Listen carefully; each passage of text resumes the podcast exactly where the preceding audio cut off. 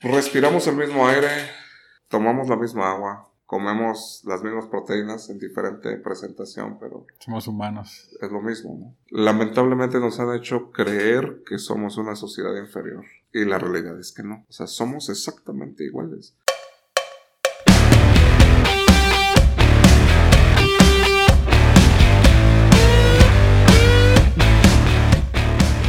Bienvenidos al capítulo número 24 de Industrificados. Nuestro invitado de hoy es Marco Vergara, ingeniero en mecánica, presidente del Club de Robótica de Tijuana y gerente y fundador Border Fabrication. Esta entrevista fue hecha antes de la cuarentena, así que al final hay una actualización de lo que está pasando con Marco, su empresa y la proveeduría en Tijuana. Y los dejo con el show. Bueno, Marco, bienvenido. Gracias. Marco Vergara. Vergara, así es. Desde hace rato teníamos un planeado el, la visita, pero por una o por otra causa se retrasó un poco, pero aquí estamos con todo gusto. Aquí estamos. Cuéntame, ¿tú eres de, Tijuana? no, yo, yo soy originalmente de Puebla, pero tijuanense de corazón. Este, llegué hace 24 años. este, recién salido de, de, la, de la carrera. Llegué porque un amigo estaba trabajando aquí, me invitó y en, esas, en esa época era Tijuana donde ibas, tocabas la puerta y te dejaban pasar a trabajar. Otros tiempos, ya. Así es, totalmente diferente. Tú aprendiste Toolmaker desde la preparatoria, ¿no? Desde la secundaria. Desde la secundaria que tenían ahí en la secundaria. ¿En Puebla? sí, en Puebla tenían máquinas herramientas. Este... Había otros talleres, supongo. Sí, había carpintería, eh, electricidad. electricidad, soldadura, corte y confección, mecanografía. ah, y electrónica también. Y mecanografía sin nombres, ¿no? no, fíjate que después, cuando entré a tercer año de secundaria, pasó algo ahí con los maestros de las áreas de carpintería y de, y de mecánica. Y caí afortunadamente a taquimecanografía. Ok.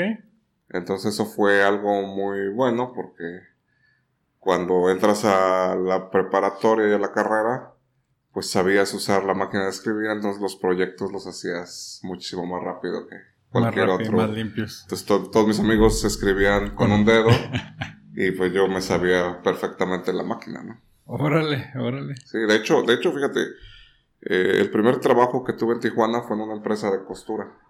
Hmm. Y también estuve en en corte y confección a la secundaria estuve tres meses.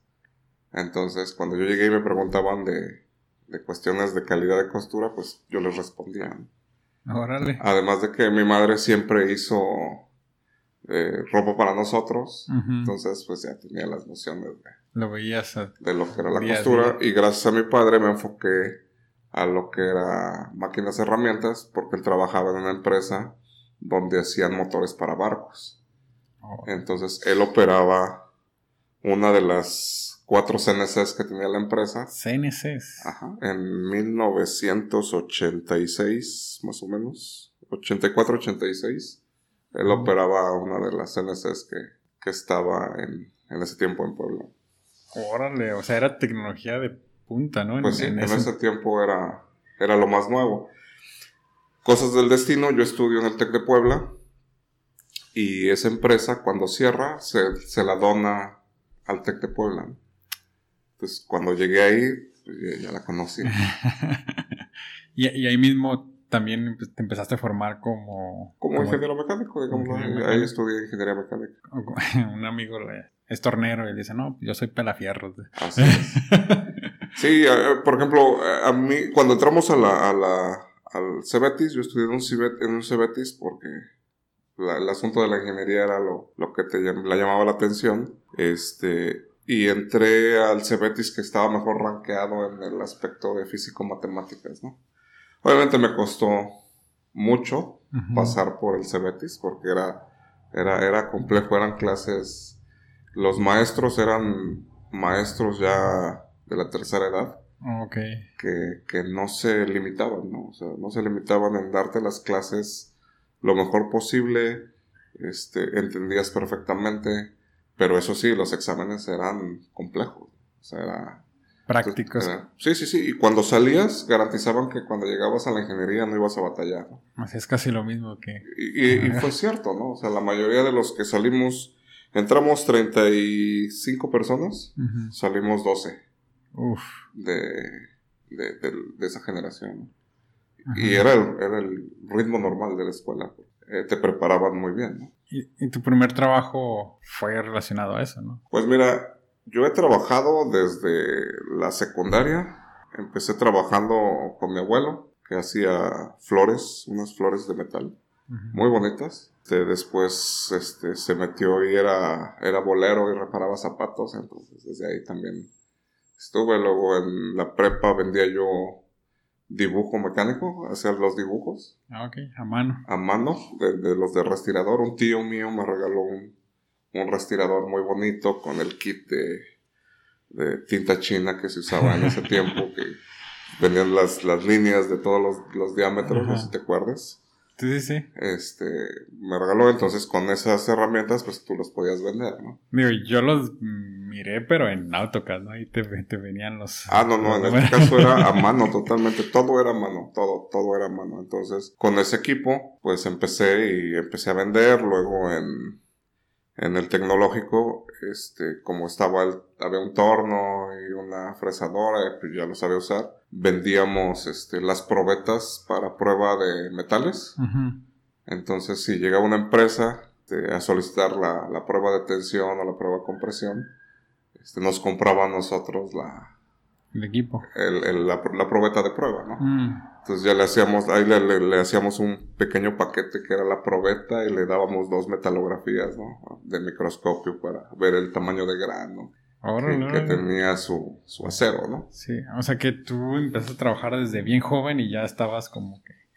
Sí, ya por ejemplo cuando llegaban a hacer pruebas, era bien curioso porque yo iba en primer semestre de la carrera y pues yo les decía de dureza, de metalografía. Y, si le caías bien a los maestros. Sí, no, no, de hecho, de hecho, cuando eres proactivo, pues te relacionas mucho mejor, más en esos tiempos donde pues no había internet como lo hay actualmente, no había la información que existe actualmente.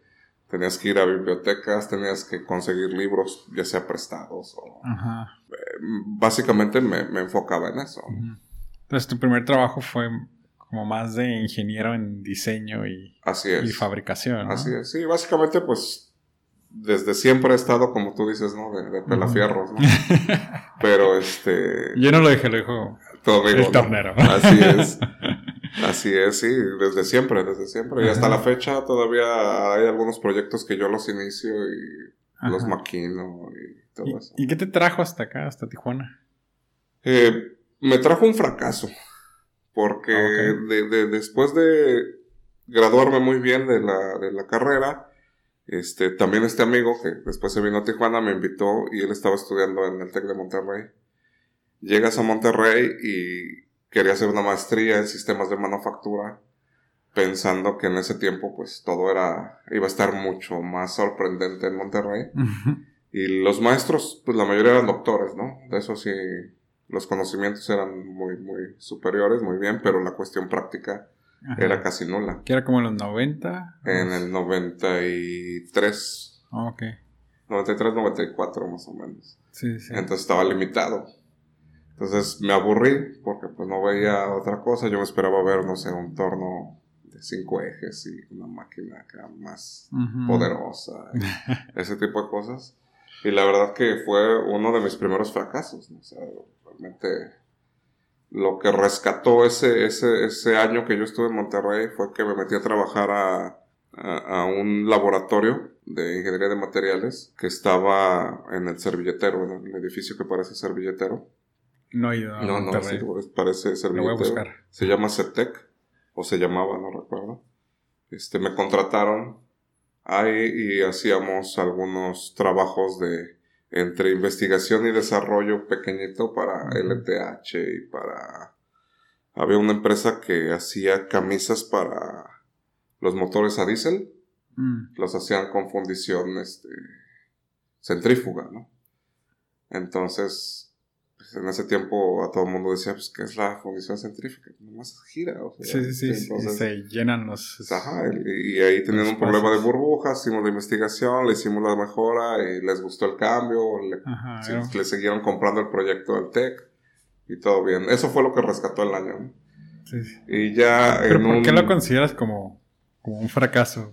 Porque pues fue una meta no cumplida, ¿no? Ujú. O sea, ibas por una maestría y ahí fue donde me di cuenta que pues, la maestría no era lo mío, ¿no? Era más lo el que estar... Era, era estar en, en otras cosas. ¿no? Entonces ya este amigo se vino en ese tiempo para Tijuana y me dijo, pues no te preocupes, vente a Tijuana que hay trabajo, ¿no? Ujú. Y yo creo que a- así como a mí, a miles le dijeron lo mismo, ¿no? y este, y ya llegué y sí, afortunadamente te digo, a los dos días yo llegué con 20 pesos a Tijuana, Ujú. este, porque pues obviamente vengo de una región donde la, la economía no era muy buena, es un lugar lejano a la ciudad de Puebla. Para ir al, al- al- a la universidad tenía que viajar aproximadamente dos horas, pero de esas dos horas caminabas como primero como cuatro kilómetros. Oh, no manches. Y de ahí ya, quien te daba raite, te daba un raite, llegabas a la terminal, la primera terminal de autobuses y llegabas, ¿no? Y, y allá se acostumbra que la, la hora de entrada es a las 7 de la mañana, pues entonces a las 4.30 yo tenía que estar saliendo de la casa caminando, ¿no?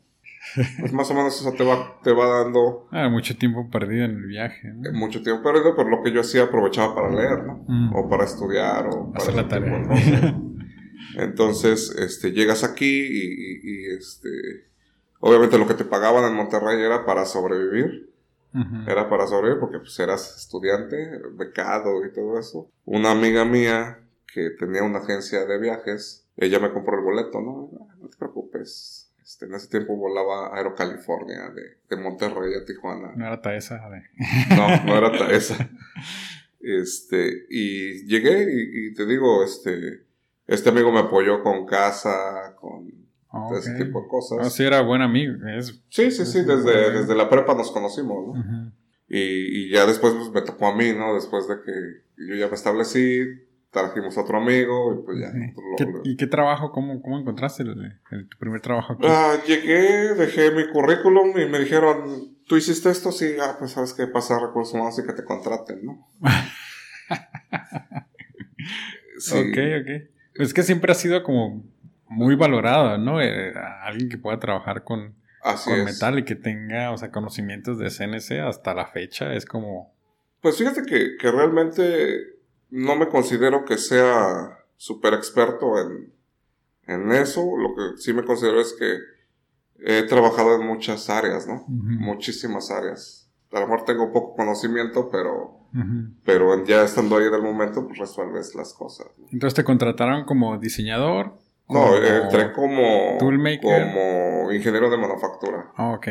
Sí, O sea, ese era el título oficial. E- ese era el título oficial, ¿no? Entonces, este, ¿Y qué hacías realmente? eh, básicamente nos dedicábamos a modificar unas máquinas de costura, la, la Singer de la abuelita, Uf, sí me la, la- le, le extendíamos el cabezal, Ah, ok.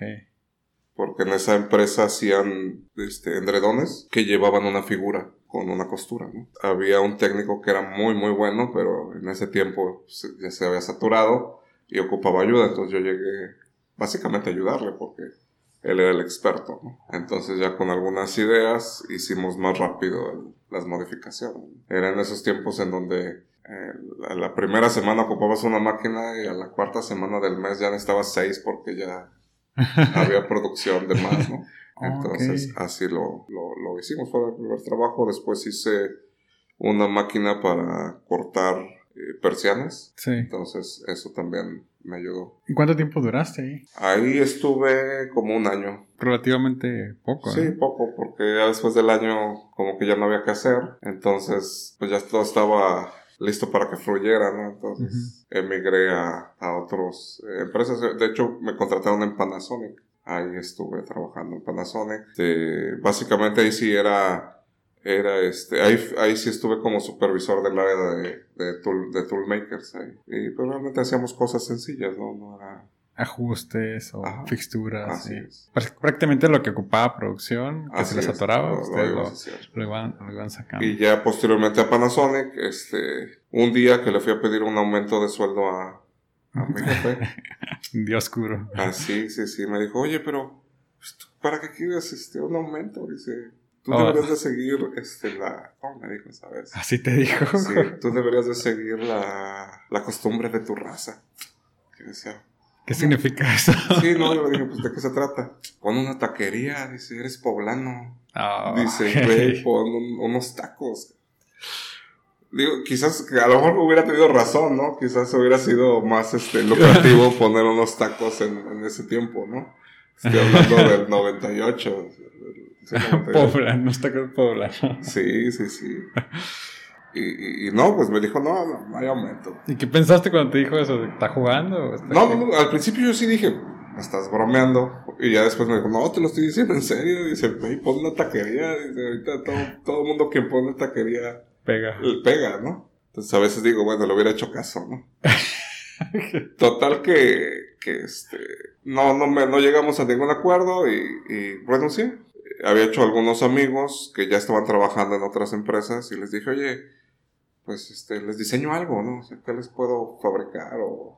Y sí, algunos sí, en ese tiempo, pues el trabajo era sumamente abundante. Yo creo que hasta la actualidad, nada más que es muy diferente, ¿no? En la actualidad ya, es, ya es diferente el entorno. Este, y empecé igual, este, diseñando un conveyor, luego a ese conveyor ponle una prensa y luego de una prensa ponle esto y una cosa trajo otra. Y ya empecé, compré mi primera máquina, segunda máquina, tercera. En ese tiempo ya mi papá había dejado de trabajar y dije, oye, pues vente. Ahora está en Puebla todavía. Ajá, vente a Tijuana.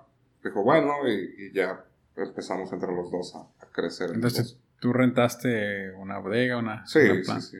Hasta, bueno, en ese tiempo era, cuando yo empecé realmente era mi dormitorio, mi centro de trabajo, mi todo, porque era un lugar bien pequeñito. Sí. Y ahí mismo, ahí dormía. me ahorro la renta de, de la casa. De la casa y de todo. Y cuido aquí de paso las máquinas. Así es. De hecho, mi primer, eh, mi, uno de mis primeros trabajos, un segundo trabajo, fue reparar un conveyor. Yo empecé en playas.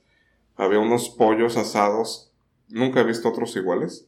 Que era un conveyor que subía y bajaba el pollo. Es como una banda que... Ajá, era vertical, de hecho era vertical. Ok. Era vertical y ya nomás le daba tres vueltas y lo volteaban, ¿no? Mm. Entonces fue uno de mis primeros trabajos, ahí me dieron pollo gratis como, como dos meses, una cosa así, porque pues no podían pagar el, el costo, ¿no?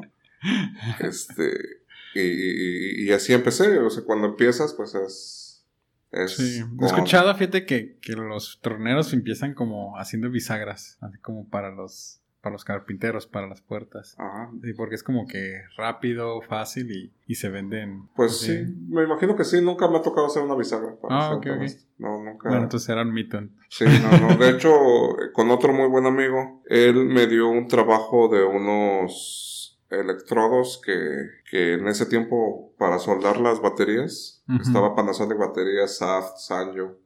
En todas esas empresas hacían baterías. Entonces ocupaban dos electrodos para sellar los paquetes. Como todavía no había o todavía no estaba tan avanzada la cuestión del servomotor con el driver y con todo eso, este pues era a mano soldar, o sea, bajaba, llegaba la persona y soldaba. Entonces la punta debe estar perfectamente maquinada, con, como con una pequeña curvita. Entonces, ya en ese tiempo, te estoy hablando del 99, 2000, ya, ya había varios talleres con CNC, pero por el tamaño que era de 3 milímetros de diámetro, casi nadie los hacía. Entonces, en una de esas ya había contratado a una persona que venía de Veracruz. Este, yo creo que uno de los mejores de los mejores torneros que hay en el país vienen de Veracruz, de Saltillo. ¿Por los barcos? Por, los ingenios azucareros. Ok. Son, son muy buenos, son muy, muy Por las máquinas que utilizan. sí, y, por, la, por la limitación que tienen. o oh, sea, se tienen que ingeniar un montón de sí, cosas. Sí, acá de repente veía un pedazo de fierro y cuando lo veías ya había hecho una herramienta para cortar un plástico. O sea que aquí somos bien piquis y no, que hacen un, inserto. hacen buriles de pedazos que se encuentran. No, no, de lo que sea te hacía una herramienta, ¿no? Muy bueno. Entonces ya discutiendo la forma de cómo los podríamos hacer, llegamos a la conclusión de que necesitamos comprar un torno pequeñito, este, que lo modificamos nosotros. Fue, fue nuestro primer CNC que hicimos, este, y le pegamos. Le pegamos porque es como esa máquina era bien pequeñita, este, pues te, daba la precisión que buscaba. Era más fino el, las empresas. más detallado. Como era manual, pues el cambio era bien rápido. Bueno, regresándonos un poquito, te sales de esta empresa, o sea, ¿qué te hizo como decir, sabes qué? Pues abro mi taller, que hubiera sido tal vez más fácil ir a otra empresa y, y aplicar. O sea, ¿qué fue lo que pensaste? Yo creo que ya lo traes en la sangre, ¿no? Ya, ya. O sea, no lo pensaste, fue como que obvio para ti. Sí, vamos a hacer otra cosa diferente. Sin miedo, sin. No, porque te digo, este amigo que, que, tengo, pues también que, que tengo, él, él, decía, pues sí, pues, empieza, o sea, no pasa nada, ¿no? o sea, no pasa nada. La realidad es que no pasa nada. Ajá. La, la, la cuestión es que es un cambio nada más. O sea, es un cambio a porque vas a aprender otras cosas, ¿no? Como tal vez un poco de contabilidad o administración o... Pues mira que por más que he intentado entender la contabilidad en México, nunca lo he, nunca he logrado llegar a, a, decir, ok, está, todo está bien, ¿no? O sea, realmente son temas escabrosos, no sé por qué, teniendo tanta tecnología y tantos, tantas cosas, este, es, es algo tan complejo, ¿no? Y, en México sí. y tengo amigos que tú les hablas del SAT y, y, para ellos hasta se espantan, ¿no? O sea, no me lo menciones porque... Una historia de terror. Me, va a dar miedo, me dicen. No, no, no, no, no me platiques nada del SAT, a mí no me platiques eso, güey. Toco madera, ¿no? Casi, casi. Entonces obtienes este, uh, este torno pequeño, hacen las modificaciones. Sí. Y pues ganan una especie de licitación, ¿no? O el contrato para... Sí, lo que pasa es que eran tan buenos nuestros electrodos que todo el mundo los compraba. Eran tan buenos. Y, y después llegué a un acuerdo donde yo les decía, no te voy a comprar el material, tú dame el material y yo nada más te los fabrico. ¿no? O sea, nos dábamos ese lujo de decir. Entonces, ese material venía de Japón. Entonces, para ti, para ustedes fue como un parteaguas. O, sea, o sea, levantó mucho la producción. O sea, ¿de cuánto, de cuánto estamos hablando en, cantidad de, de, electrodos? sí. Pues eh, más o menos hacían, ¿qué te gusta? En ese tiempo eran 50 mil. ¿A la semana? Al, mes. Al mes. pero el asunto no era el, el volumen la calidad. Era la calidad lo que te pagaban, o sea, pagaban el, electrodo que estaba bueno, te lo pagaban a una utilidad bien grande, ¿no? Porque ya lo habían probado todo, por todo Tijuana, ya habían probado todo. Y este, y digo, lamentablemente en ese tiempo, no sé si la tecnología no estaba tan madura o en Tijuana nadie nos sentábamos a ver cómo se pueden hacer mejor las cosas, pero lo que ocupaban un, para en ese entonces era un torno que de los que le llaman Swiss Slate, un torno suizo, que son de carreras bien cortitas, altas RPMs, movimientos bien finos. Mm. Que bueno, que hasta en la actualidad son carísimos, ¿no? Ahora hay de 7, 8 ejes que te valen un millón de dólares y, pues no lo compras para esperar a que te lleguen los electrodos. ¿no? Y esa fue la primera producción grande que tuvieron. Y entonces nos hicimos de la fama de si nadie puede, llévalo con ellos o llévalo con Marco Vergara y empezamos a hacer ese tipo de trabajos. Ya que le habían dado la vuelta a todo Tijuana y nadie les había podido hacer la pieza, pues llegaban con nosotros y se las hacían. Entonces, este... Agarraron fama. Sí, sí, sí. De hecho, de hecho eso nos ayudó mucho porque el precio que tú dijeras, ese precio te lo pagamos. ¿Cuánto cuesta tanto? Ah, sí, házmela. ¿Y también no estaba como tan competido en, ese entonces o siempre mm, había? Ah, no estaba tanto, no estaba tanto. hay... hay esa es, esa es la otra cuestión que, que quizás nos hace falta en, en, México. Eh, no sabemos cobrar. No sabemos ¿Tú batallaste en...? Eh, no, yo, yo, no batallé, pero sí lo noto con, con, todas las empresas nuevas que inician. Sus precios son muy bajos. ¿Y qué es lo que te diferencia de, de, las otras? O sea, ¿qué es lo que sabes tú que ellos no saben? Ah, nada. No, yo creo que... Eh, lo, lo, único que, que, sí es diferente es... yo me enfoco mucho en el cliente y trato de darles mucho valor. Este, mi esposa siempre me regaña porque dices que eres demasiado honesto. Entonces, por, ejemplo, cuando algo no va a funcionar, yo generalmente se lo digo al cliente. Y he perdido muchos negocios por lo mismo. O sea, si soy bien sincero, le digo, sabes que tu diseño está equivocado, te lo voy a hacer, pero no va a funcionar. Te sugiero esto, esto y esto más. Te lo valora, ¿no? Y quien, quien, quien, o quien se enoja y te dice, no, ah, hay quien se enoja y me manda a volar, ¿no? ¿Tú qué sabes, no? no, o, simplemente le, le pones el dedo en la llaga. Me acuerdo hace tiempo en una empresa médica, este, querían hacer una máquina de fatiga para una pieza. Entonces nos la dieron a nosotros, de los técnicos que trabajaban conmigo, con un Lego. Les hicimos la presentación a la empresa, así, con un Bill Lego, este, y les gustó. Los juguetes. Y les gustó. Dijeron, va. Y la persona que estaba a cargo al principio decía, no, es que ¿cómo vas a hacer esto? Le digo, mira, dije, va a funcionar, créeme, va a funcionar. Total que se la jugó con nosotros y ahorita él es director de ingeniería en este, no me acuerdo en qué país, no sé si Nueva Zelanda. Ese proyecto lo disparó. Lo, lo catapultó, ¿no? Entonces, pero pues sí tuvimos cosas bien ríspidas al principio. Entonces, generalmente lo, lo que nos diferencia es eso, o sea, que, que no, no buscamos nunca abusar este, buscamos tratarles o resolverles el problema lo mejor posible. Eh, está como este, por ejemplo, nos entregaron la pieza ayer, la fuimos a entregar a las 6 de la mañana y no nos salimos hasta que no quedó, y, no y, no pasó espacio de tiempo en que dejamos de trabajar en esa pieza porque ellos, o sea, sabíamos que si nos comprometemos con algo, pues, podemos tenerlo. ¿Y ahorita cuántas personas tienes en tu... ahorita realmente somos pocas, pasamos por un periodo de... Llega un momento en, la vida donde decides o me la juego todo o me quedo como siempre pues yo decidí jugármela, pero cometí el error precisamente de esas cosas que, que tú comentas, ¿no? Hay ocasiones en que eh, uno peca de confiado o, piensa que, que, cuando llega un profesional te va a hacer las cosas de manera profesional y pues muchas veces no sucede, ¿no? Entonces de tener muy buenos proyectos hace dos años, le entrego la compañía a, a dos personas y, y obviamente con esa falta de, de, conocimientos de que nunca ha sucedido, nunca lo has vivido, pues se empieza a tambalear, ¿no? Claro, porque no teníamos alrededor de 60 personas en ese tiempo. También ellos no tienen como que el corazón en...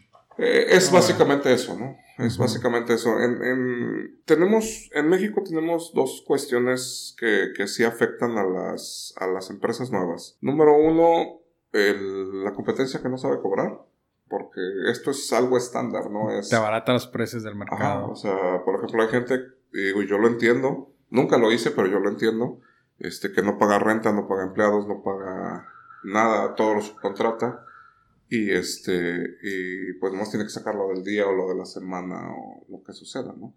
Pero no ve a futuro el crecer, ¿no? O sea, parte de lo que yo vendo tiene que ser para crecer. Entonces, ese es un problema que tenemos la mayoría, o sea, cuando, cuando iniciamos, salvo algunas excepciones, pero te digo, este trabajo de, del maquinado ya hay estándares, hay horas estándar, regiones estándar, o sea, ya, ya hay cosas que, que si nos pusiéramos de acuerdo, generaríamos más empleos y creceríamos más, ¿no? Esa es una. Y la otra es que como empresarios, todos los días te sale algo nuevo, ¿no? En este, en este caso, lo mío fue, me decidí, ah, vamos a crecer, vamos a hacer una planta bien grande de corte láser. Este, y cuando ya tienes los equipos, tienes todo ahí listo, te enfrentas, por ejemplo, a que la compañía de energía te tarda un montón en instalarte, ¿no? Mm. Y lo que te tarda, ya después, este, el ingeniero que contrataste para echar a andar las máquinas, que lo mandaste a ver cómo las desconectaban, se fueron de ver, llegan aquí y resulta ser que no se, o, no les mandaron el manual o no se dieron cuenta cómo las desconectaron o ese tipo de cosas, ¿no? Muchos detalles en el proceso. En el proceso. Y, y, cosa que era bien diferente con nosotros porque, al menos por ejemplo con los japoneses, ellos eran bien exigentes. O sea, sí. Eh, y, y, digo, no sé si, tú sepas la historia de, de las empresas japonesas, en, en, ese tiempo no te pagaban horas extras. Trabajo en una. bueno, pero ya en esta época, ¿no? En ese tiempo no te pagaban horas extras. Ibas por el conocimiento. Ibas por el conocimiento. Y créeme que pues yo les agradezco. Todavía aplica para los empleados de confianza. O sea, horas extras no existen, ¿no? Así es, ¿no? Y en ese tiempo ibas por el conocimiento. Ibas por, por demostrarte a ti mismo que resolvías las cosas. Y para aprender. Entonces, este, me acuerdo que alguna vez, no sé qué pasó, que nos quedamos casi 48 horas completas en la empresa hasta que resolvimos el problema, ¿no? Eh, muchas veces piensas que cuando tú contratas a alguien, le va a tener, va a tener la misma vocación. Sí hemos perdido algo de valores en ese aspecto, como que, como que no nos, como empresarios no te das el tiempo de empezar a, a, pedir eso, ¿no? Porque deseo, mamá, que es más difícil pedir que dar. Entonces, cuando pides, que es lo complejo, es cuando te empiezan a, a responder, ¿no? Entonces pasamos por esta etapa y ahorita estamos este, retomando nuevas líneas en la empresa. ¿no? Estamos tomando, eh, tenemos un área de producción, tenemos un área de herramientales y estoy volviendo a la mística en los herramientales, ¿no? Que no entregas nada que no vaya al 100%. De... Oye, ¿y tú aprendiste japonés? Sí, sí, sí. En, me tocó ir un tiempo a Japón y para que te pudieras quedar tenías que aprender en seis semanas. Ah, ok. ¿Y cómo lo deciste esto? O sea, que... No, vas a una escuela. Vas a una escuela japonesa. Ah, pero, pero ¿qué dices? Ah, pues voy a ir a Japón. Ah, no, no. Te, te, eh, o fue por una vez que en Panasonic te hacías un buen trabajo, te premiaba y te mandaba, ¿no? De, como de vacaciones. No, no, a trabajar. a trabajar, no, no, ibas, vas a trabajar. no, no ibas de, no ibas de vacaciones, pero sí, sí te, era, era de esas cosas que a lo mejor no te pagaban horas extras, pero que si los japoneses se daban cuenta que eras bueno en algo, pues te mandaban allá un tiempo. ¿no? Sí, Nihongo Wakarimas. Sodes. es lo único que aprendí. Sí. Y sí, y, bien, bien, bien. Muy, muy interesante. Entonces, con los japoneses que trabajabas aquí, después te empezaste a comunicar en... Así es, sí, sí, sí. Ahí es otra cuestión bien, bien diferente, ¿no? Por ejemplo, ahora vienen directivos súper preparados, ¿no? Japoneses súper preparados. Pero antes venían los que no querían venir, ¿no? O sea, o sea mucho, muchas veces venían, este, lo, los mandaban como por castigo, ¿no? A, los que hacían la parte operativa. por castigo, te vas a Tijuana por castigo. Así es. Y no se les hacía, bueno, ¿tenías pláticas con, con ellos? ¿No se les hacía raro que tú hablaras japonés? No, te ayudan, te ayudan, realmente te ayudan. Pero digo, ahora con tus clientes, ¿Tienes clientes japoneses que? Sí, ah, sí, sí se les hace extraño. Aunque realmente yo creo que de todos los que tuvimos la oportunidad de ir, yo soy el que menos hablo. Porque lo dejé de practicar, ¿no? O sea, te, Sales, te sales de la maquila. y, claro. Y, dejas, y, pero sí, de repente me encuentro con algún cliente que es japonés. Y para darle confianza, sobre todo, pues le hablas en su idioma y hay, unos que se espantan, hay otros que les da se espantan. Sí, sí. y este, pero bueno, una buena experiencia. Hace dos años este, fui con mi familia a Japón y este, mi niño fascinado, ¿no? O sea, fascinado. O sea, Todo lo del anime y cinco años y ya después de 40 días de estar allá, ya, ya entendía el japonés, ¿no? Y, y ahora el problema que tengo es que cada que salimos acá me dice, oye, ¿por qué Tijuana está así? ¿Por qué, Porque no está como Japón. Porque, o sea, sí nos podemos ir a vivir a Japón, ¿no? es ok.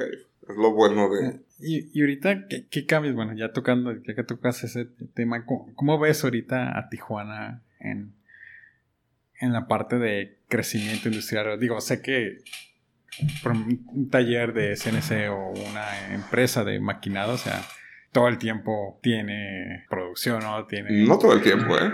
O sea, sí. fíjate que después de ver ese, ese cambio que yo hice de decir, ok, me juego todos mis ahorros y vamos a crecer a todo lo que más podamos.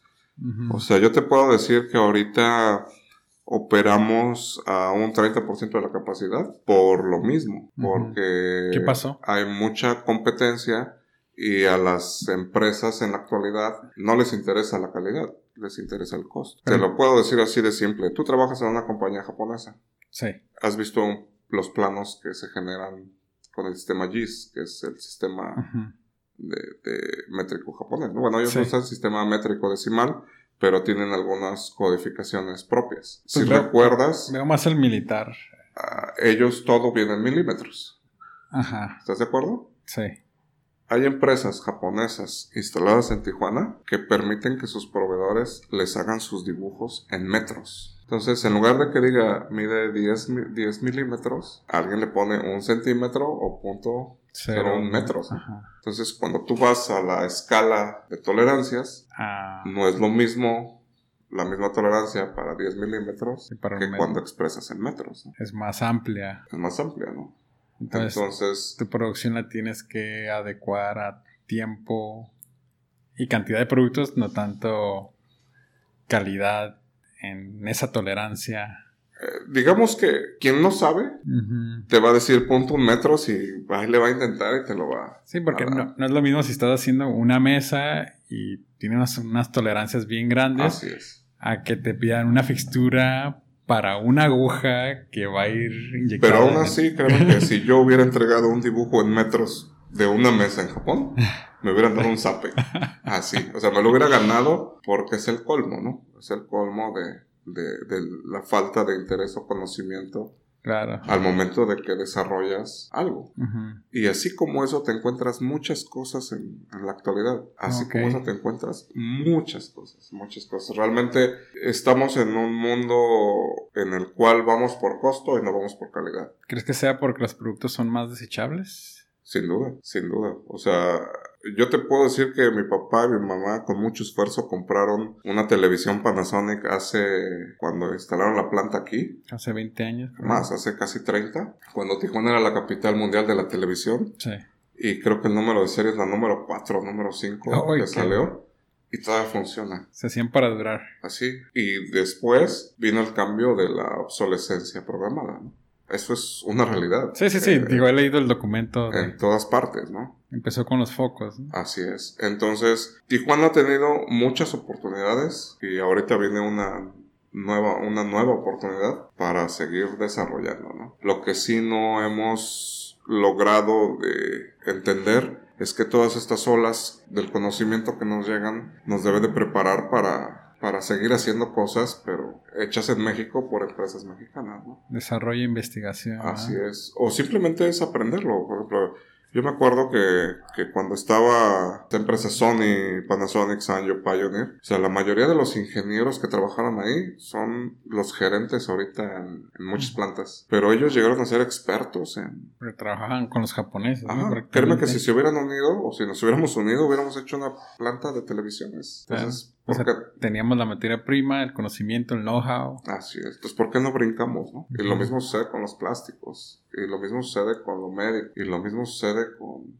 lo automotriz. O sea, Todas son compañías extranjeras. o sea, somos, de acuerdo a la estadística, la mejor mano de obra automotriz que existe. Por las cuestiones de lo que te pagan, por lo que entregas, somos de las mejores. Porque obviamente muchos nos comparan con los alemanes y los italianos que hacen el Lamborghini y todas esas cosas. Pero no se compara lo que ganan esos técnicos con lo que ganan claro. nuestros técnicos. ¿no? De alguien me decías, o sea, ya tenemos como los mejores ingenieros aquí, tenemos unas líneas de producción ex- excelentes, tenemos, usamos una tecnología súper padre, pero yo le decía, pero no estamos desarrollando, ¿no? Esa tecnología, no somos dueños de esa planta. Y me dice, pues ¿para qué quieres ser dueño de, de la planta? Le dije, hay una diferencia abismal, Abismal. entre trabajar en una empresa, aunque seas gerente o incluso di- directivo, a ser el dueño de la empresa y que vive en esa Así es. en, en ese país, ¿no? Así es. Porque la inversión, o sea, se queda en el país Sí, y la utilizas para crecer, ¿no? así es. O sea, el, el- las compañías extranjeras, pues, o sea, claro que, que acatan la ley y todo eso, ¿no? Pero realmente no les interesa que otro país Sí, o sea, seguimos, seguimos como la conquista, ¿no? O sea, nos dan espejito. O sea, un buen salario es un buen, es un espejito, ¿no? Sí, y digo, a mí me, o sea, me revienta la cabeza de, de que sigamos sin tener un carro mexicano. Así es. Y me decía Eh, esta persona, no, pero o sea, se han fabricado carros en, en México, o sea, con marca mexicana y todo. Pero esos son como muestras experimentales o como de... Y, y es que estamos, estamos muy, este, muy dispersos. Por ejemplo, la semana pasada, bueno, durante esta semana hubo un evento que se llama Education Makeover y Business Makeover estuvo en el trompo. Eh, las pláticas estuvieron geniales, o sea, estuvieron wow. Eh, Tú te presentaste ahí, ¿no? eh, nosotros fuimos patrocinadores. Ah, ok, ok. Mi hijo fue el que se presentó. Ah, Ok.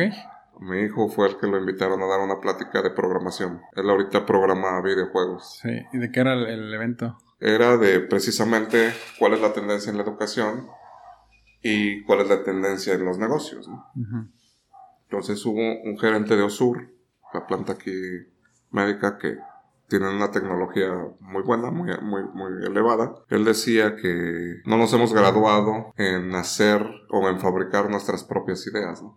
Generalmente estamos hechos para fabricar de la manera más eficiente las ideas de alguien más. Y sí, o sea, si te das cuenta es lo mismo que tú dices. No le hemos apostado a que nuestras ideas las llevemos a cabo ¿no?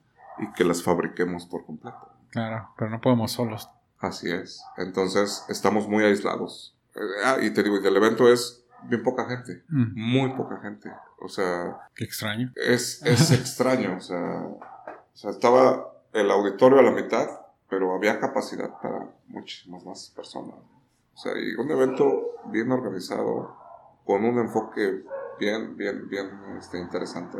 ¿Y qué aprendizaje tuviste de, de ahí? En este caso, por ejemplo, yo estoy trabajando con alumnos del TEC como mentor.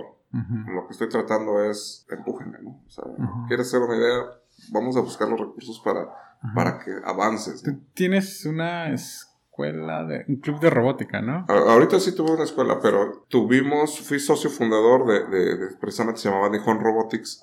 Fue la primera escuela de robótica Ah, en, en- en- en Tijuana. Bueno, en, en el estado y, Robots japoneses. y por este, y por cosa de días, este, fuimos la primera en toda la república, ¿no? Pero volvemos a lo mismo. Eh, eso fue en el 2011 y los papás eran incrédulos. Sí le invertimos bastante en abrirla. La respuesta fue vaga. Lo que sí me llevo es que la mayoría de los primeros alumnos que tuve, la mayoría son ingenieros. Mm, O sea, se cumplió, se cumplió la misión. sí, sí, sí. Sí. Para esa generación. Así es, entonces después este por algunas diferencias ahí de administrativas dije, "Ok, esto no, no, no, no, no voy a discutir, yo quería seguir a, a- a dar el siguiente paso, precisamente de que empezaran a desarrollar cosas. Sí. Porque ahorita hay una que se llama Geeks Academy, ¿no? Ajá. No nació de. No, de no, bueno, no sé, ya, ya realmente ya no, el que era mi socio siguió con una que se llama WeBots, Ok. pero se quedaron en, en lo mismo, ¿no? O sea, ya no, ya no hay desarrollo. Y lo que hago ahora es, si alguien tiene un proyecto, de lo que tengamos ahí en la empresa, se los vamos, los vamos ayudando, los maquinamos, o sea, los Mm. vamos ahí apapachando Sí, sí, sí. para que vayan adelante y ahora brinque, ahora brinco a, a realmente, con lo poco que sé de los negocios, es más o menos irles estructurando un plan para que lancen su negocio estas personas del técnico. Ok, ok. Y tengo un grupo de homeschoolers. ¿Y ese cómo nació? Eh, mi hijo es homeschooler. Ah, ok, ok. ¿Lo Sí. empezaste con él o por él? Eh, yo creo que por él, por él empecé, porque te das cuenta que tenemos todo muy marcado. ¿no? Yo experimenté la escuela privada en Tijuana y experimenté la escuela pública propia y este, te das cuenta que no hay gran diferencia más que la, la cantidad de alumnos. ¿no? Y, y no hablo mal, o sea, la, la escuela privada es muy buena, hay escuelas excelentes, pero siguen la misma tónica. Algo viste mal en el sistema. Que no identifican las virtudes de cada niño, o sea, no... La misma clase para todos. la misma clase para todos. Yo entiendo a mi hijo porque tuvo una hermana muy parecida. Casi haz de cuenta que estoy se está repitiendo la historia, ¿no? Entonces, mi hermana era eh, sumamente inteligente, es sumamente inteligente, pero no la supimos guiar o los maestros no, no la supimos guiar. Tan es así que, imagínate, su varias maestras que, que ya tuvo la amarraban durante los Oh, recreos era hiperactiva también. como, como castigo, ¿no? Para ver si entendía Ok. pero era al contrario. Entonces ella cuando presentaba exámenes pues, sacaba 10, o sea, siempre... Se aburrían las clases prácticamente. Era... Y lo mismo pasaba conmigo. ¿no? En el último año que estuvo en el kinder, a medio año lo sacamos, porque ya no había más para él. ¿no? Ya él decía, es que viene tal festividad y nos las pasamos cantando y bailando. güey". Entonces él decía, el, el día el día uno yo me aprendí el baile. O sea, ya, ya vamos y, y no estoy ahí, o sea, sí me explico. Entonces... Y está también los otros ex- los otros niños, ¿no? Que están rezagados, que...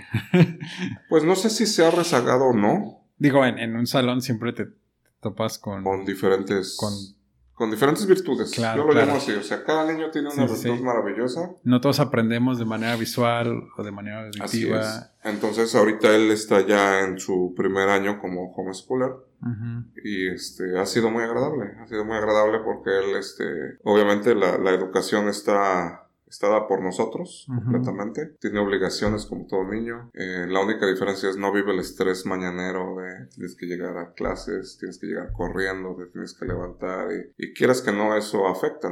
Es bien diferente, por ejemplo, con los niños de la escuela en Japón. ¿no? En Japón todos los niños se van solitos a la escuela, con la mayoría, digamos así. Y hacen la limpieza de la escuela también. Realmente el asunto de la limpieza es un valor que lo inculcan como sociedad, ¿no? Para muchos padres en México, a lo mejor que limpie tu hijo la escuela no les va a gustar. Para empezar, ¿no? Sí. Pero yo, yo, yo, yo solo me voy al, al, principio básico de la seguridad. Imagínate tú que tu hijo se va solo a la escuela. Donde vivas. Donde vivas y que va, no sé, si tú vives en el Florido. Sí, pues aquí en México. Y, bueno, en Tijuana. Y va a playas, que se vaya solo y que regrese solo y que no le pase nada. Imagínate el nivel de país que seríamos si lográramos eso.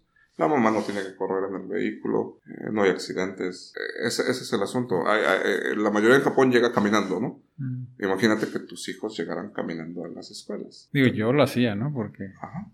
Pero, cerca la escuela. Pero eran otros tiempos. Ah, en la actualidad, salvo muy, muy casos muy excepcionales que vivan muy cerquita, se van caminando. ¿no?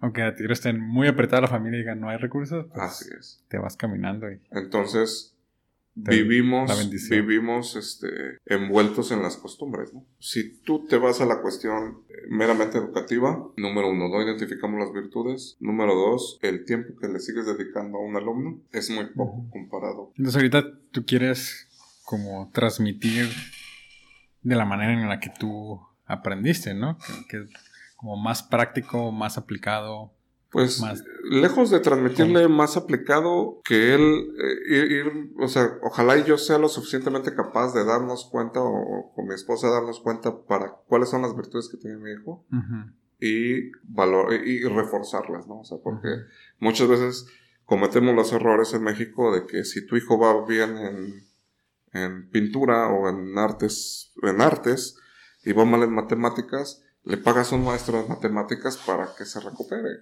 Y, debería ser al contrario, déjalo, págale un maestro de pintura. ¿Sí me explico? O sea, y hay niños que son muy buenos en matemáticas, pero muy malos en historia.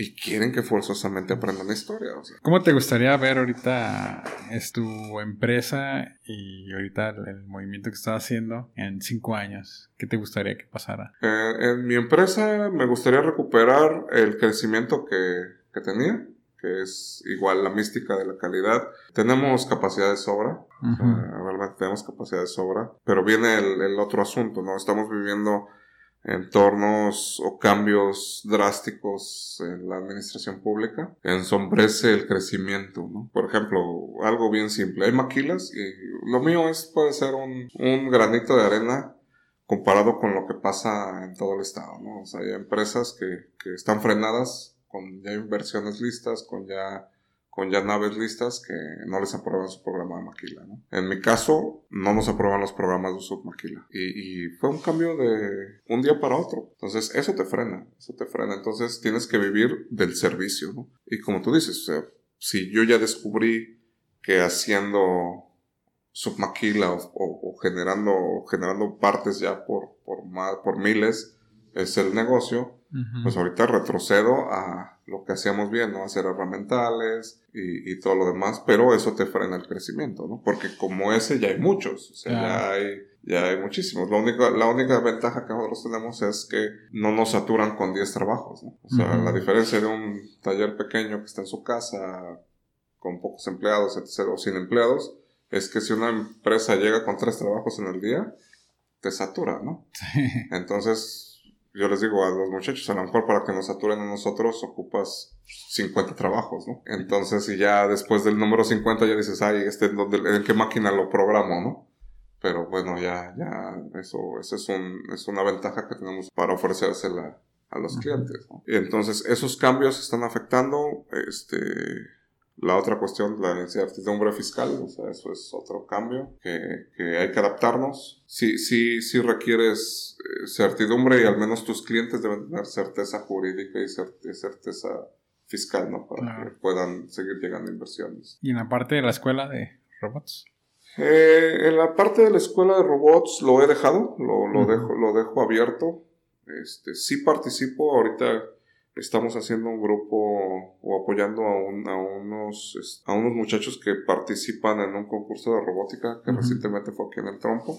¿Y, ellos dónde, por ejemplo, dónde se juntan ustedes en, tu empresa? En la empresa. Ellos tienen un, lugar en el, en el Florido, son personas del Florido muy, muy, muy este, adelantados a, a, su, a su tiempo, estos niños y jóvenes, tienen muy buenos asesores, este, y nosotros estamos participando nada más con partes, ¿no? Y algunos consejos. Pero queremos brincar a, ya hacer robots, este, de pelea, ¿no?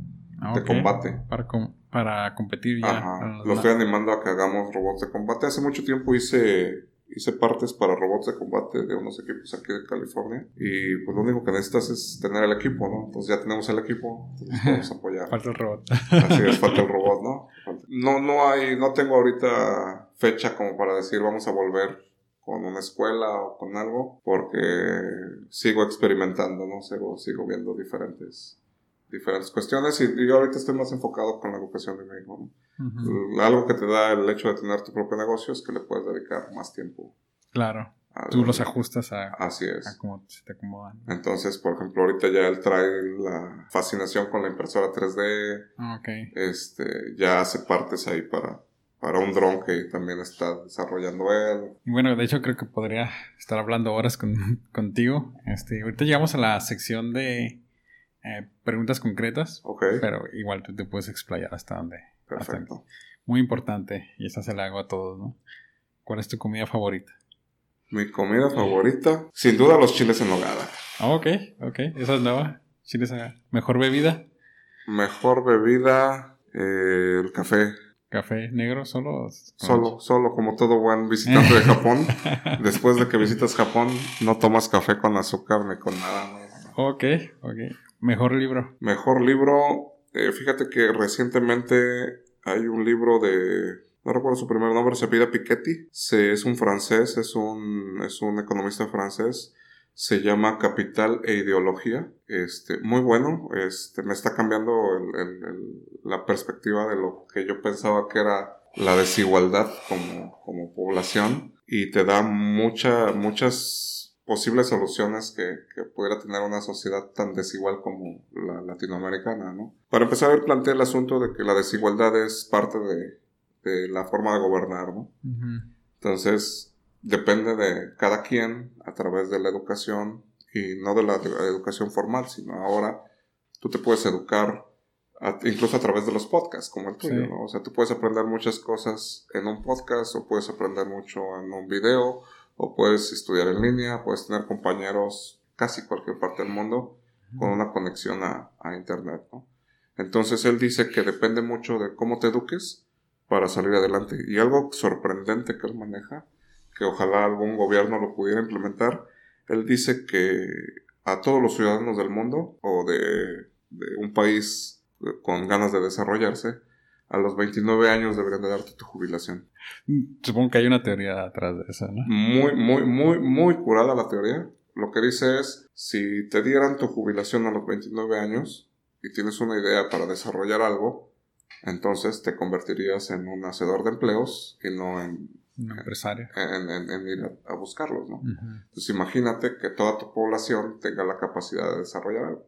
Viene, vienen obviamente muchas, muchas teorías, hay unos que lo debaten, hay otros que aprueban, pero la cuestión es, debe de haber una disciplina, ¿no? Debe de haber una disciplina y debe de haber ganas. Pero, y si no, dices, si tú no quieres hacer un, un, negocio, simplemente con eso que te tocaba en la jubilación, lo ahorras y ya desde ahí empiezas a, generar algo diferente. O sea, ya no eres una carga, ¿no? Claro. Y tu tiempo de, de, de vida útil se expande y además pues tu vejez es mucho más alentadora que la calidad de vida que, que lo que tenemos actualmente entonces está interesante es, es, es, este es este luego te lo paso por este Lo, voy a apuntar a, mi lista. Ya tengo una lista bien grande de, de, libros. El mejor momento. El mejor momento ah cuando nació mi hijo. Ah súper. Alguien que quisiera ahorita estuviera como pensando en o sea que tenga los conocimientos de de tornear y todo eso, pero quiere empezar su propio negocio. Ah, que vaya con nosotros, que vaya. De hecho, de hecho es parte de lo que estoy haciendo con, con el tecnológico. O sea, si hay, hay, hay gente tan creativa que porque no tiene una impresora 3D para hacer su prototipo se detiene. Y, y eso en, un país como el de nosotros no, no se vale. O sea, hay muchos esfuerzos de muchas entidades de gobierno, de muchos grupos este, de la iniciativa privada, que son buenos, pero como somos tan dispersos como latinoamericanos, no, no los concretamos. Muchas veces me dicen, ¿por qué les regalas eso? Es que es que a mí alguien alguna vez me ayudó. Claro. Entonces tienes que, que seguir esa cadena, ¿no? Y te digo, hay gente, o, la otra, hay gente, hay muchachos que creen que ocupan la impresora 3D para hacer un prototipo. Y lo pueden nomás hacer en diseño y ya. Créeme que los prototipos que yo hice al principio de mi vida, los hacía con cartón, con engrudo, Sí. con una máquina de costura, con unas tijeras. Con eso yo hacía mis prototipos. Pues esos son los prototipos, ¿no? De- con papel y. Nada más tape. que nos han, nos han hecho a la idea de que ocupas un centro de prototipos para hacer algo. Ocupas comprar el terreno, construir el edificio para poner las máquinas adentro y real.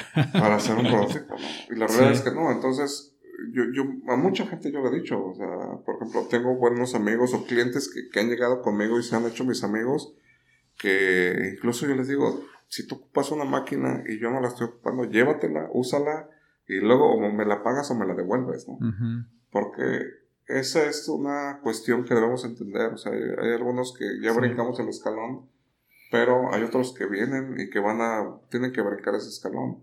Y esa sinergia, al final de cuentas, produce una mejoría, a lo mejor no directa para mi empresa o para mi persona, pero de manera indirecta sí. Ayuda a la comunidad. Así es, ¿no?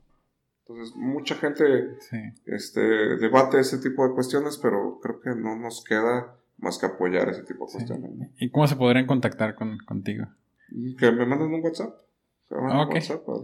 Ahí tiene mi número, pónselos ahí en, en la liga. Sí, digo, los puedo poner en los datos del, del es. Ahí nomás le dan clic y ven Así es. despliegue. Bueno, pongo tu página para Sí, que... sí, sí. Redireccione. El que quiera puede, puede acercarse. De hecho, ha habido gente que llega, las usa, se va o vuelve o, o si ya tiene algo más puede rentar, o sea, no sé, como sea, pero hay forma de sacar adelante sus proyectos. ¿no? Ah, ok, perfecto, los ponemos. Última pregunta. Si pudieras enviarle un mensaje de WhatsApp a todos los mexicanos, ¿qué diría? Ah, diría que somos iguales que todos. O sea, no, no, no tenemos. Esa es una pregunta que siempre me hacen cuando voy con, a dar alguna conferencia en una escuela. A mí me ha tocado trabajar con japoneses, alemanes, italianos, coreanos, americanos.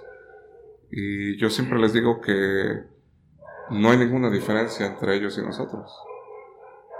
O sea, no hay ninguna. O sea, al final de cuentas, respiramos el mismo aire, tomamos la misma agua, comemos las mismas proteínas en diferente presentación, pero Somos humanos. es lo mismo. ¿no? Lamentablemente nos han hecho creer que somos una sociedad inferior. Y la realidad es que no. O sea, somos exactamente iguales. Eh, ya cuando te adentras un poco a, a la cultura japonesa, te das cuenta que nuestro lenguaje, nuestra lengua materna o antes de la, eh, de la cuestión prehispánica, teníamos muchas palabras muy coincidentes. ¿no? Japón obviamente las, las arraigó y sigue manejando su mismo lenguaje y nosotros lo cambiamos por el español, ¿no?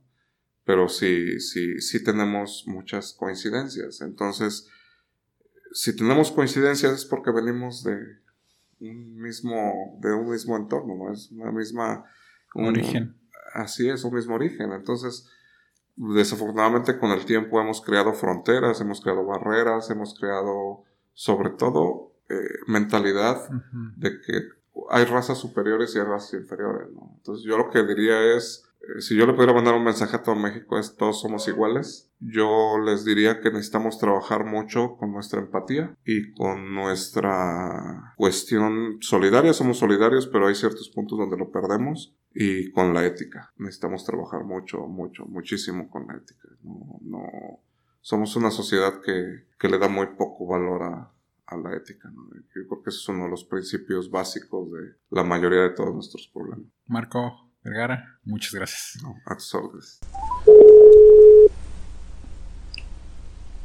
Miguel, ¿Qué tal, Marco? ¿Cómo te va? ¿cómo estamos? Bien, bien. ¿Qué dice la pandemia? Pues aquí anda, aquí anda siguiéndonos. Estamos tratando de desarrollar soluciones, pero parece ser que el gobierno trae un plan, plan y no, no está aplicando nada. Por lo pronto hice 500 caretas junto con este, PJ y las donamos. ¿no? ¿A, a los hospitales directamente? Así es, eh, Hospital General, Hospital General Rosarito. ¿Cómo te involu- involucraste ahorita en, en la fabricación de caretas? Hace mucho tiempo ya las habíamos hecho. En lo que es este manufactura, maquinado, ¿siguen maquinando? No, todo, todo, todo lo que estamos haciendo está enfocado a, a desarrollar un prototipo de ventilador que nos mandaron a volar. Luego desarrollamos o quisimos hacer con un, un- uno de un, un regulador de flujo de uso libre que diseñó Mercedes-Benz, el equipo de Mercedes-Benz también nos mandaron a volar, que no, que no quieren eso en México. ¿O es un respirador? Eh, no, no es tanto como respirador. de bueno, es un respirador mecánico. ¿Te acuerdas el que presentó el, el gobernador? Ah, no, no lo vi, ¿cómo es? En una caja, un montón de circuitos neumáticos y Ah, ok, ok. mitad de la presentación se les prendió el sí, ok, ya, ya. Entonces, más o menos así lo estaban haciendo ustedes. No, nosotros lo proponíamos maquinado de 2 por 5 pulgadas por una y media de espesor. Ajá. Totalmente barato, ergonómico, fácil de instalar, fácil de utilizar. Sí. Y pues nos dieron para atrás, ¿no? Entonces, ¿te dio para atrás el gobierno o los hospitales? ¿O quién es tu contacto ahorita? Gobiernos, ¿no? O sea, no, no, eh, el, el CONACYT lanzó una regla general para, para los respiradores. Ok. No lo incluyó. No incluyó los que son más fáciles de hacer, más baratos, más rápidos de tener, probados en otros países. ¿Y por qué crees que haya sido eso? Mercedes-Benz para Inglaterra y ya muchos otros países lo están adoptando, ¿no? Ellos produjeron alrededor de 20.000 piezas en una semana. ¿Por qué crees que ese modelo no, no les no lo quieran o no les guste? Ah, porque somos mexicanos. Ah, tú dices que porque la fabricación es mexicana. No, no, no, seguimos en el protagonismo, ¿no? O sea, a pesar de que hay crisis, hay una cuestión crítica, seguimos en el protagonismo. He estado ayudando a ellos, he estado haciendo cajas de intubación, por ejemplo, que no tenían. Sí. Hicimos 14 cajas de intubación también. Que son esas como de vinilo, ¿no? Transparentes. Eh, el problema es que las hacían de vinilo y pues el vinilo no se puede desinfectar, ¿no? Sí. Entonces, nosotros las hicimos de acrílico. Ok, ok. Tiene Es más. que esa es otra cuestión, o sea, todo el mundo quiere ayudar, pero desafortunadamente no nos dejamos guiar por alguien que ya hizo pruebas, ¿no? O que sabe que eso es correcto. O sea, todo el mundo se desvive por hacer mascarillas con acetato, pero el acetato tiene un problema, el acetato genera estática, entonces todo se le pega. Todo, Claro. todo se le pega y para que lo desinfectes es un problema. Sí, claro. Entonces todo el mundo usa la mascarilla de acetato o la pantalla de acetato, la usa una vez y la tira. Sí, entonces incluso cuando lo desinfectas, pues vas caminando y vas absorbiendo todo, ¿no? Vas atrayendo todo.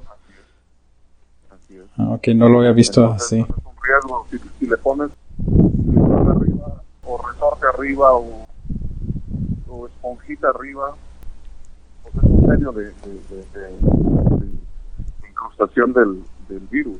No se les vive por hacer cosas.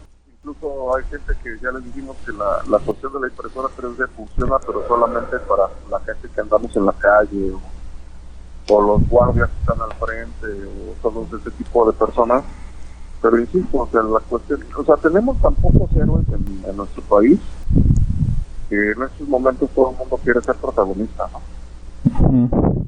Y ahorita tienes como alguna fuente de ingreso. No, incluso las máquinas dejaron de pagar. Ah, sí. Así. ¿Qué maquilas ahorita han cerrado todas o solamente las que no son médicas? Pues, por ejemplo, las automotrices cerraron, excepto Hyundai. Ajá. Eh, muchas médicas pues las está cerrando la gente. La gente piensa que que, que, que quedarse en su casa sin hacer nada este, nos protege porque no sabes cómo somos, ¿no? Hay más gente en la calle que, que cuando están trabajando las máquinas, ¿no? Sí, dice, no, pues son vacaciones. Vamos a salir. Y como y como malamente el gobierno dijo que tienes que pagar el 100%, pues todo el mundo piensa que como que tienes que pagar. ¿eh? Claro. ¿Y si lo están pagando las, la- las maquilas? ¿O solamente algunas? Eh, algunas hicieron convenios, otras sí están pagando, pero a los proveedores pues, nos dejaron fuera, ¿no? Y yo, pero te dijeron así como que, ¿sabes qué? Aguántame hasta que se acabe esto. Nada, O nomás como que cero comunicación. Cheque no salió y con eso te la quitan, o sabes que no te, no te pudimos hacer la transferencia y eso. No, no, no hay un protocolo que, que defienda a los proveedores ¿eh? en, en este tipo de cuestiones.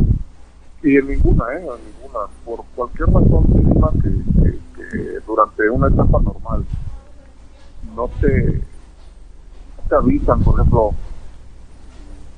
sucede siempre, sucede siempre. El 31 de... Ellos dicen que siempre debes entregar un material con su factura. Sí. Y de repente 31 de fin de mes, 30 o 31 cae martes, ¿no? Y al ingeniero le urge sus piezas y te las llevas, te quedas desvelado toda la noche y te las entregas el día que él dijo, a la hora que él dijo.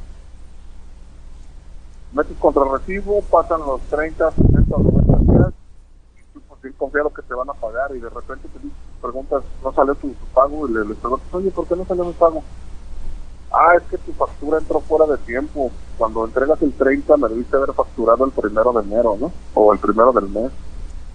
Mm, Y entonces, pero en el Inter ya pasaron 30 días, nadie te avisó, nadie te dijo nada. Ellos sí se dieron cuenta que metiste la factura el día 30. Y, este, y vuelves a iniciar, ¿no? Vuelves a iniciar otra vez 30, 60 o 90 días dependiendo de la empresa que, que sea. Y un trabajo que, que era de 30 días se convierte en 60, si era de 60 días se convirtió en 120 y si era de 90 se convirtió en 180, ¿no? híjole. ¿Y cuál es tu plan ahorita para, para salir de esta? Supongamos que todo terminara a finales de mayo. Pues ahorita lo que estamos haciendo es desarrollando cosas nuevas, diferentes. Estoy terminando proyectos como la enlatadora de cervezas, de repente ya, ya desarrollamos una enlatadora de salsas, enlatadora de chilorio. Este, me estoy formando un grupo para empezar a desarrollar cosas claves que, que en México nos van a dejar fuera. Ah, ok. Ejemplo, ahorita Alemania ya ordenó a sus, a sus fábricas que no vendan ni materia prima, ni tecnología, ni, ni producto terminado a otro país referente a mascarillas, ¿no? A las N95 o a las desechables. El Ministerio de Salud ya les dijo que la sana distancia con mascarilla va a durar hasta el 2022. Entonces, pues no estamos preparados. Estados Unidos, pues ya plantas General Motors, este Ford, dejaron de hacer carros y haciendo mascarillas, ¿no? Las maquilan en México y las mandan a Estados Unidos y no las puedes comprar en México. Sí. Eh, lo mismo que otra empresa en Japón, eh, Foxconn, que compró Sharp, cerró Sharp Televisiones por completo y abrió una planta para producir dos millones de mascarillas diarias, Uf. ¿sí? Solo para Japón, ¿no? Solo para Japón, no las puede vender en otras partes. Entonces, el bloque de, de Latinoamérica, de México hacia abajo, pues, estamos protegidos. Nunca nos preocupamos por desarrollar tecnología, nunca nos preocupamos por hacer nada. Entonces, ahorita tú vas a todos los negocios de costura, de señoras, todos están cosiendo mascarillas, ¿no? Sí. Pero comparado con, con Japón, que hace 2 millones diarias, Alemania hace 1 millón diarias, aquí no alcanzamos ni a hacer entre todo el país, ¿qué te gusta? ¿100 mil? 100 mil no las alcanzamos hacer en un día. ¿Y la calidad? No, pues la calidad no se compara porque las de nosotros son cocidas, cocidas con máquina a las industriales, las de ellos son totalmente termoselladas. Entonces tú estás viendo ahorita ya una oportunidad, ¿no? Más que... Estás viendo como la, la oportunidad de del desabasto que, que va a haber. Le al gobierno de que hagamos una máquina para cada municipio. Y pues se espantaron con el costo, ¿no? O sea, Dicen que si una mascarilla costaba un peso, porque una máquina para hacer esto cuesta 4 millones de pesos. Pues porque no tenemos la tecnología en casa para hacerla, ¿no? El, el, el, el 75% de estos 4 millones de pesos lo tienes que importar. Uf. O sea, no tenemos las piezas para armar una de esas. Así es.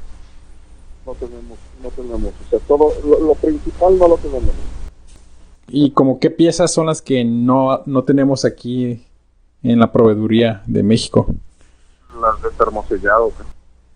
Ok. Hace seis semanas yo las coticé en China. Eh, al principio, cuando, cuando querían empezar ellos a vender, pues me las vendían en 5 mil dólares cada, cada termosellado. ¿no? Ujú. y, este, y ahorita de repente quieren 10 mil, 12 mil, 14 mil dólares y en Europa quieren 19 mil, 25 mil euros. Y si lo ves desde un punto de vista mecánico es una estupidez. Entonces ahorita ando buscando tesis de las universidades, a ver quién hizo algún proyecto de termosellado para ver si, no sé, podemos unirnos, ver si a distancia él puede desarrollar el sistema, porque es otra cosa, ¿no? Las tesis en México se hacen, pero escritas, generalmente nada lleva A la, nada a la práctica. físico, entonces pues no, no hay experimentación, no hay, no hay este, obtención de resultados, no sabes si es mejor o no, simplemente queda en la tesis, ¿no? Los que saben que son doctores o tienen maestría, ¿Y ahorita cómo están tus días?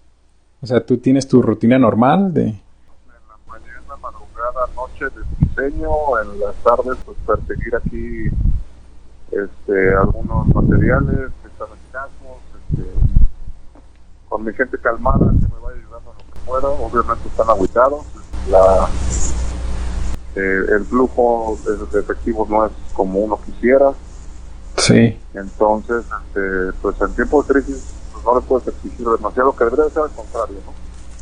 Si en tiempos de crisis nosotros nos moviéramos más rápido, podríamos lograr más cosas. Claro. Pero desafortunadamente es una mentalidad que va... ¿Y ahorita cuál es tu, tu timeline, más o menos, para, para lo- los productos que vas a sacar? Pues mira, las caretas y carillas, las caretas podemos hacer hasta mil diarios. Afortunadamente, como te digo, hay, hay muchas hay muchas personas que están haciendo lo mismo, pero de muy mala calidad, sin hacer, por ejemplo, un estudio microbiológico de los materiales que usan. ¿no? Entonces, pues no compites con ellos, ¿no? No compites. Por más que quieras vender algo que funcione, pues no compites. ¿no? Pero Mar- Marco, muchas gracias por tu tiempo. Un placer, Miguel. Sirve que vienes a la empresa y acá que te Sí, fíjate, me quedé con, ahora sí que con, con las ganas. y avísale a, a los de UABC y ellos que te ocupan algo y que yo tenga el material y los pueda ayudar con toda confianza. Dale, Miguel. Estamos en contacto. Sale Marco, hasta luego. Un abrazo. Bye. Bye.